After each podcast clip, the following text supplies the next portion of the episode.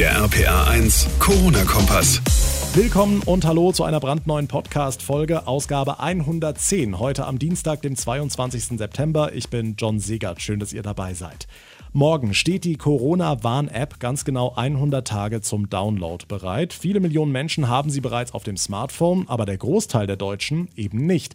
Bringt die App dann überhaupt den gewünschten Effekt? Unter anderem darüber spreche ich in dieser Ausgabe ausführlich mit dem SPD-Gesundheitspolitiker Karl Lauterbach, wie seine Bilanz ausfällt, was er außerdem zum Formel-1-Rennen am Nürburgring mit 20.000 Zuschauern sagt und welche drastischen Maßnahmen er für alle deutschen Städte für angebracht hält. All das erzählt er ausführlich in dieser Folge, vorher aber wie immer die wichtigsten Meldungen des Tages. Heute ist kalendarischer Herbstanfang, die kalte Jahreszeit steht also unmittelbar bevor und die Corona-Fallzahlen steigen wieder. Flächendeckende Schulschließungen soll es nach dem Willen von Bundesbildungsministerin Anja Karliczek aber nicht geben. Im Westerwald haben die Behörden jetzt aber keinen anderen Ausweg mehr gesehen, als die Theodor-Heuss Realschule Plus in Wirges komplett dicht zu machen. RPA1-Reporter Martin Sauter, ist die Lage dort so schlimm? Naja, eigentlich ist bislang nur eine Corona-Infektion an der Schule bekannt, die betrifft aber eine Lehrkraft und die hatte vorher an einer Gesamtkonferenz mit allen anderen etwa 50 Lehrern teilgenommen. Die Folge, alle Lehrkräfte müssen in Quarantäne und ohne Lehrer kein Präsenzunterricht, ganz einfach. Auch zwei Klassen und eine Ethikgruppe müssen in Quarantäne, weil sie engen Kontakt zu der infizierten Lehrkraft hatten. Insgesamt betroffen von der Schulschließung in Wirges sind etwa 500 Schüler. Es soll aber Online-Unterricht geben. Geschlossen bleibt die Schule bis bis zum 30. September. Hm, dieser Fall in Wirges ist sicher besonders krass, aber auch in Koblenz ist wieder eine Schule betroffen. Genau, an der Julius-Wegeler-Schule ist eine Schülerin positiv getestet worden. Deshalb wurden jetzt 81 Schüler der Jahrgangsstufe 13 nach Hause geschickt. Sie dürfen bis einschließlich 30. September nicht am Präsenzunterricht teilnehmen. Nach Angaben des Gesundheitsamtes Main-Koblenz hätten die Kontakte der infizierten Schülerin aber gut eingegrenzt werden können. Daher sei es nicht nötig, die komplette Jahrgangsstufe 13 zu Hause zu lassen. Und auch aus einer Altenhilfeeinrichtung in Koblenz werden mehrere Corona-Fälle gemeldet. Im Caritas-Haus St. Elisabeth im Stadtteil Ahrenberg haben sich vier Bewohner und zwei Mitarbeiter infiziert. Um eine weitere Ausbreitung zu verhindern, wurde eine Isolierstation eingerichtet. Außerdem wurde ein komplettes Besuchsverbot verhängt. Dankeschön, Martin Sauter. Was ist sonst heute wichtig? Hier ein kurzer Überblick. Auch in Großbritannien schnellen die Zahlen weiter in die Höhe. Deshalb verschärft Premierminister Johnson die Corona-Schutzmaßnahmen auf der Insel. Ab Donnerstag sollen Pubs und Restaurants ab 22 Uhr schließen. Es wird nur noch Service am Tisch erlaubt sein. Außerdem wird die Maskenpflicht auf Taxis und Geschäfte ausgeweitet. Privatfeiern wie Hochzeiten sind nur noch mit maximal 15 Teilnehmern erlaubt. Johnson sagte heute im Londoner Parlament, dass er zur Kontrolle all dieser Maßnahmen möglicherweise auch das Militär einsetzen wolle. dollar. In Kommunen in Bayern, die besonders stark von der Corona-Pandemie betroffen sind, gilt künftig nicht nur eine Maskenpflicht auf stark besuchten öffentlichen Plätzen, sondern auch ein Alkoholverbot. Das hat das Kabinett in München beschlossen. Demnach soll immer bei Überschreitung von 50 Neuinfektionen pro 100.000 Einwohner innerhalb einer Woche in einer Region ein Maßnahmenpaket greifen, welches auch eine Sperrstunde zwischen 23 und 6 Uhr vorsieht. In Garmisch-Partenkirchen sind unterdessen die Corona-Maßnahmen nach einem sehr starken Anstieg der Zahlen heute wieder aufgehoben worden. Morgen steht sie 100 Tage zum Download bereit, aber hat die Corona-Warn-App eigentlich was gebracht? Sollte es außerdem eine Maskenpflicht auf öffentlichen Plätzen wie in München in allen deutschen Städten geben? Und wie stehen 20.000 Zuschauer auf dem Nürburgring im Verhältnis zu Geisterspielen ohne Fans in der Fußball-Bundesliga? Über all das spreche ich jetzt mit dem SPD-Gesundheitsexperten Karl Lauterbach, der im Frühjahr in unserem Podcast vorausgesagt hatte, wir alle werden uns an eine völlig neue Normalität gewöhnen müssen. Guten Tag, Herr Lauterbach. Hallo, Herr Siegert. Lassen wir uns vielleicht erstmal über die Corona-Warn-App sprechen. Inzwischen haben sich über 18 Millionen Deutsche die App runtergeladen. Friedrich Merz sagt jetzt neulich, trotzdem ist diese App ein Flop. Würden Sie das so unterschreiben? Nein, hier hat Friedrich Merz auf jeden Fall Unrecht. Also die äh, App hat bisher äh, fast immer gut funktioniert. Äh, es sind auch schon mehrere, also 100 Warnungen herausgegangen. Also wir können auch analysieren, dass die App im Prinzip die richtigen, also äh, Betroffenen warnt. Somit also die App funktioniert. Sie warnt regelmäßig und sie warnt diejenigen, die es besonders betrifft. Ich glaube, da ist Friedrich Merz so nicht äh, ausreichend eingearbeitet. Jetzt ist man anfangs davon ausgegangen, dass 60 Prozent der Deutschen die App nutzt und da hat Jens Spahn damals gesagt, dann würde sie ihre volle Wirkung entfalten. Glauben Sie, die aktuelle Situation mit steigenden Infektionszahlen, mit lokalen Lockdowns und so weiter, bringt dieser App jetzt nochmal einen Schub für den Herbst? Also diese 60 Prozent, die damals genannt wurden, die also beziehen sich auf eine Studie von der Oxford-Universität, die davon ausgeht, was bringt eigentlich eine App, wenn ich sonst keine anderen Maßnahmen habe. Äh, das ist natürlich in Deutschland nicht der Fall, sondern wir haben ja viele andere Maßnahmen, Abstände, Masken, also Hygiene, Handhygiene, Lüften und so weiter. Somit bringt die App auch bei viel geringeren Prozentzahlen der Annahme, auch bei meinetwegen 18 äh, Millionen, die wir jetzt haben, bringt die App eine Menge. Und die App wird derzeit unterschätzt, weil sie kam für die erste Welle etwas spät und für die zweite Welle etwas früh, wenn man so will. Denn Jetzt im Herbst werden ja die Fallzahlen deutlich steigen, insbesondere auch bei den Altersgruppen, wo die App eine besonders hohe Verbreitung findet. Und da wird die App ein Segen sein. Somit, ich glaube, dass die goldene Zeit der App jetzt in den nächsten Monaten tatsächlich erst kommt. Weil dann haben wir deutlich höhere Fallzahlen als heute. Die Fallzahlen, die wir jetzt pro Tag haben, sind ja die, sind ja der Beginn der also Etappe, auf die wir jetzt aufsteigen. Und daher wird die App dann einen großen Beitrag leisten. Und glauben Sie auch, dass das in der Bevölkerung dermaßen Anklang findet, dass dann auch mehr Leute diese Skepsis verlieren und die App dann auch wirklich runterladen? Es kommt darauf an, wie wir damit umgehen. Also wenn wir uns sachkompetent also für die App einsetzen und das gut begründen können, dann werden auch mehr Menschen die App nutzen.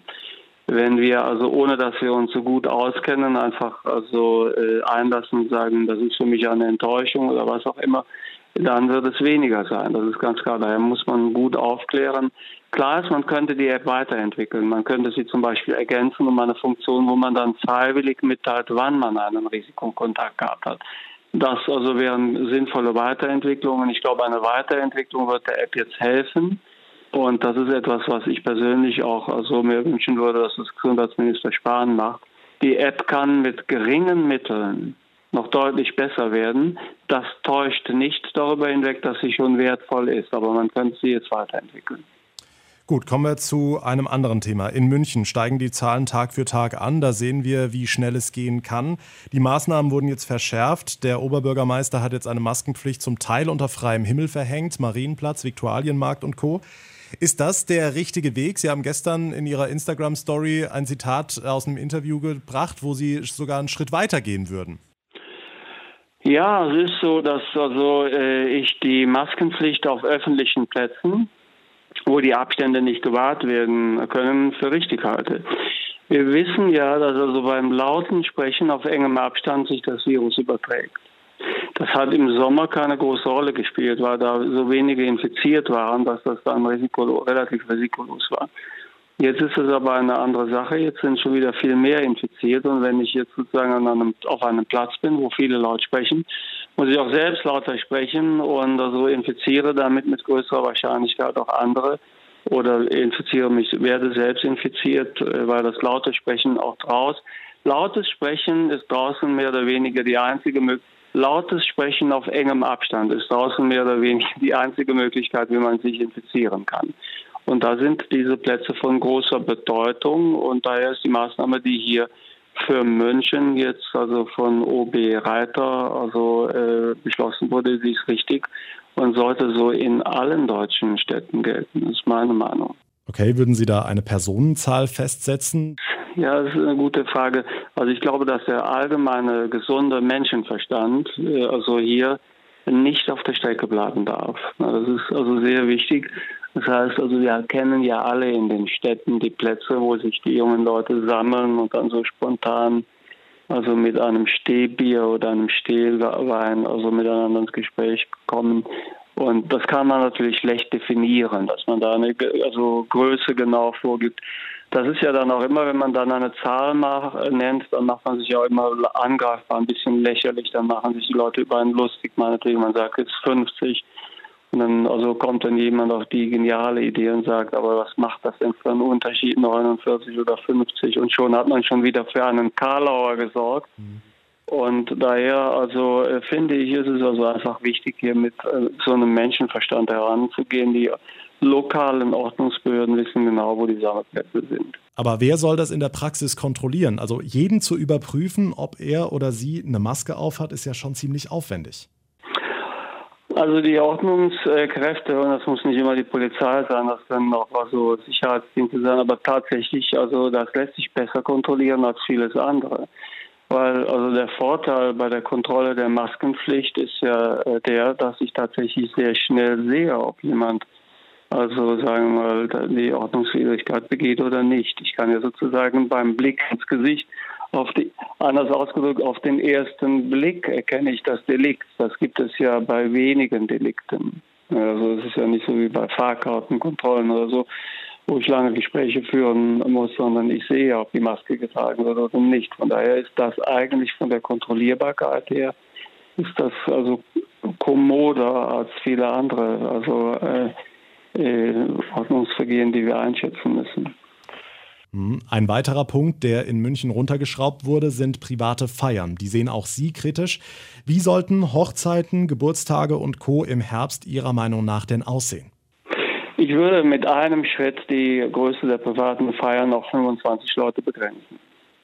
Das also halte ich für eine gute äh, Zahl, weil zum einen sind 25 Leute bei einem Superspreader-Event noch relativ schnell und leicht sozusagen äh, äh kontaktierbar von der Größenordnung her. Das sind dann für, also wenn eine Person fünf Leute kontaktiert, sind das dann fünf, also Kontaktsucher, die jeweils fünf Leute kontaktieren, kann ich relativ schnell vor die Kurve kommen. Und also das ist eine übersichtliche Lage und das erlaubt übrigens dann auch noch bei vielen Veranstaltungen die notwendigen Sicherheitsabstände. Wenn ich jetzt mit Größenordnungen von 50 oder 100 oder wie das in NRW der Fall ist, 150 Leuten arbeite, dann finde ich natürlich sehr häufig äh, jetzt drinnen nicht mehr die Räume, die dann die Sicherheitsabstände zulassen. Von daher würde ich das bundeseinheitlich auf 25 Leute begrenzen. Gut, ein Thema, was Sie jetzt vor allem in den letzten Wochen natürlich immer häufiger in die Medien gebracht hat, sind die Fußballspiele. München und Köln mussten in der vergangenen Woche kurzfristig auf Zuschauer in der Bundesliga verzichten. Hier in Kaiserslautern waren 5000 äh, erlaubt. Sie sagen aber, dass wir bald wieder überall Geisterspiele haben werden. Warum? Weil ich davon ausgehe, dass die Fahrzahlen steigen. Also ich gehe einfach davon aus, dass wir das, was wir jetzt in den Ländern um uns herum beobachten, also in England, in Spanien, in Frankreich, in Österreich, in Tschechien, dass äh, wir, äh, dass wir da nicht verschont bleiben. Das würde, wenn wir verschont blieben, würde das ja bedeuten, dass das Virus sich biologisch bei uns anders verhält als in diesen Ländern. Das ist aber nicht zu erwarten. Wir wissen, dass das Virus also drinnen etwa 20 Mal so ansteckend ist wie draußen. Es wird kälter. Wenn es kälter wird, verhält man sich so, dass man mehr Zeit drinnen verbringt. Somit steigt das Infektionsrisiko. Wir werden mehr Fälle sehen. Und wenn wir mehr Fälle sehen, dann sind die also Fallzahlen pro 100.000 Einwohner pro Woche so hoch, dass dann also der Fußball wieder als Geisterspiel stattfinden wird. Das ist zumindest meine Vorhersage. Und äh, man sieht das ja jetzt schon in München, in Köln. Also das ist aber demnächst wird, also ich glaube nicht, dass Berlin noch lange unter dieser Grenze liegen würde, noch andere Städte. Von daher ist das jetzt ein, aus meiner Sicht gibt der Fußball jetzt vor Zuschauern ein Gastspiel. Aber das ist also, wenn man so will, ein Strohfeuer, was nicht lange vorhält. Äh, Im Herbst werden wir natürlich mit ganz anderen Zahlzahlen ringen müssen. Und dann stellt sich dann die Frage, weshalb sollen wir Zuschauerspiele zulassen, wenn wir größte Mühe haben, während die Schulen offen zu halten. Ja, gleichzeitig, wenn wir mal in die Eifel gucken, findet Mitte Oktober auf dem Nürburgring das Formel-1-Rennen vor 20.000 Zuschauern statt. Also ich kann das Konzept nicht prüfen. Ich habe es ehrlich gesagt noch nicht gesehen. Ich hatte die Nachricht gestern überrascht.